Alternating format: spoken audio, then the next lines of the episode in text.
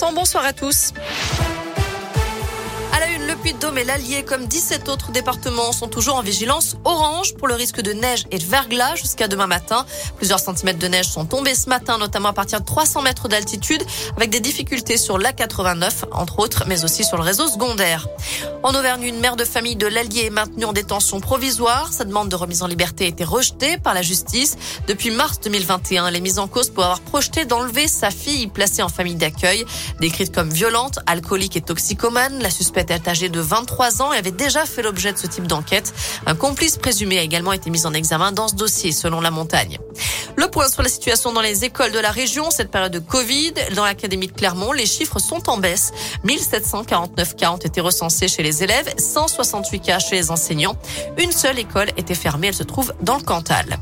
Dans l'actu également, l'Ukraine est accusée d'avoir attaqué un dépôt de carburant en Russie à une trentaine de kilomètres de la frontière. Le Kremlin prévient, ça va peser sur les pourparlers pour mettre fin à l'offensive en Ukraine.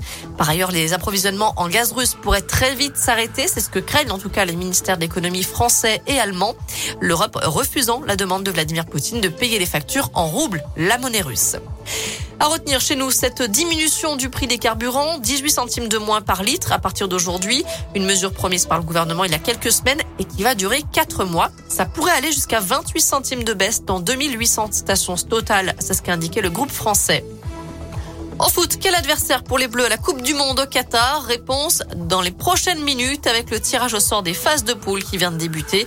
Les Bleus, je le rappelle, sont tête de série. Ils éviteront notamment la Belgique, le Brésil, l'Argentine, l'Espagne ou encore l'Angleterre. Enfin, dimanche, Clermont recevra Nantes à 15h. Les supporters nantais sont interdits de déplacement à Montpied. C'est pour éviter la présence des ultras en centre-ville, notamment la Ligue 1 qui débute demain à 17h avec Nice face à Rennes. Merci beaucoup Noémie.